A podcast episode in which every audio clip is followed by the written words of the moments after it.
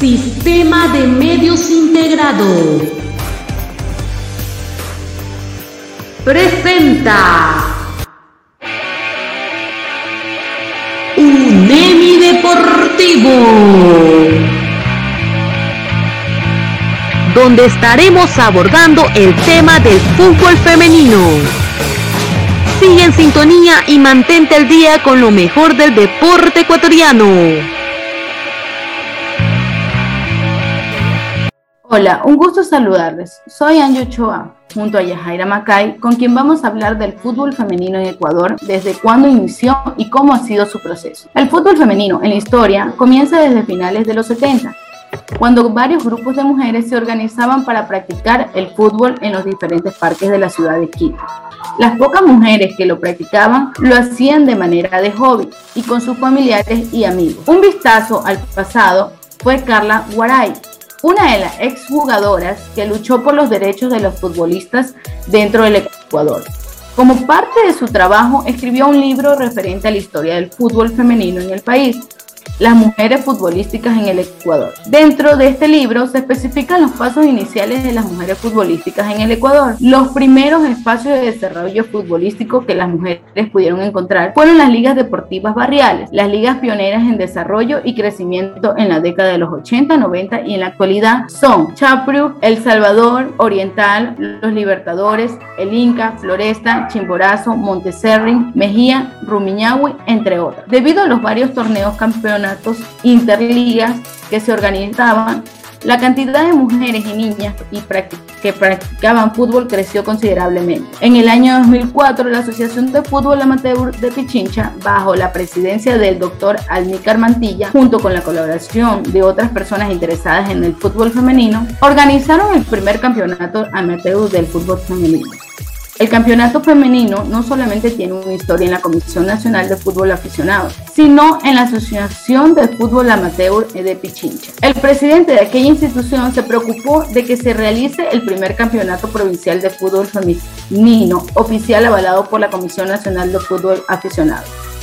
Y contando con la participación de varios equipos, entre otros, también recuerda que la Liga Deportiva Universitaria, estudiantes de la Universidad Católica, el Club Chimborazo y con ellos inició el fútbol femenino, como en forma de un amateur organizado.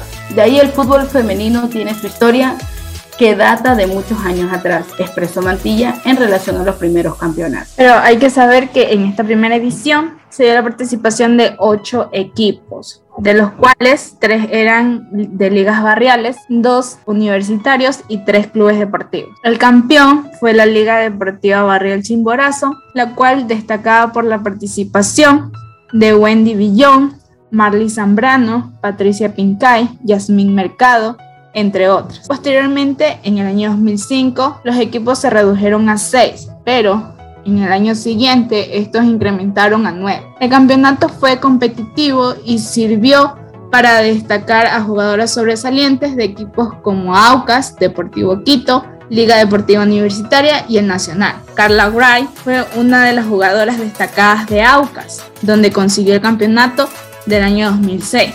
Lastimosamente, la realización el campeonato y el fútbol femenino en general fueron perjudicados debido a la falta de recursos económicos. En el año 1995 se formó la primera selección nacional de fútbol femenino, este bajo la dirección técnica de Gary Stupiñán. Las jugadoras fueron convocadas de los diferentes campeonatos nacionales y barriales.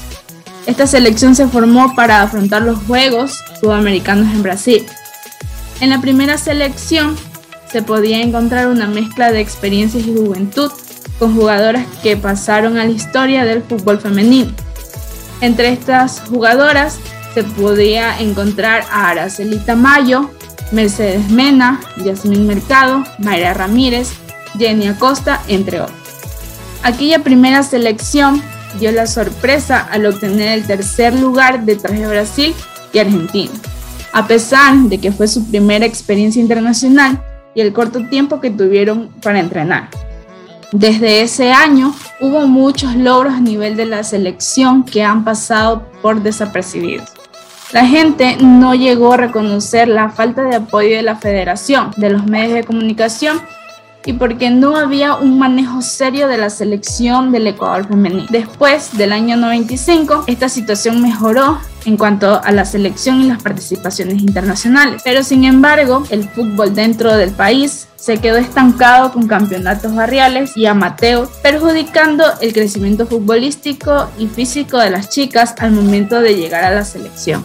En cuanto al proceso, en el año 2012 pidieron a la Federación Ecuatoriana de Fútbol que se le ceda la responsabilidad de organizar el Campeonato Nacional de Fútbol Femenino. Antes no había ningún embrión de campeonato nacional. Por suerte, José Francisco Ceballos estuvo de ministro y con él acordaron que si la Federación Ecuatoriana de Fútbol les otorgaba el permiso para crear el Campeonato Nacional fueron al director de la Federación Femenina, Federación de Ecuador del Fútbol y solicitaron que les den la responsabilidad como Comisión Nacional de Fútbol Aficionado. Esta solicitud no se demoró ni un minuto en ser aceptada. Posteriormente dialogaron con el ministro y este les dio el aval. Luego realizaron un presupuesto presentando el proyecto y el ministro tomó la decisión de entregarles los recursos para que pudieran realizar el primer campeonato nacional.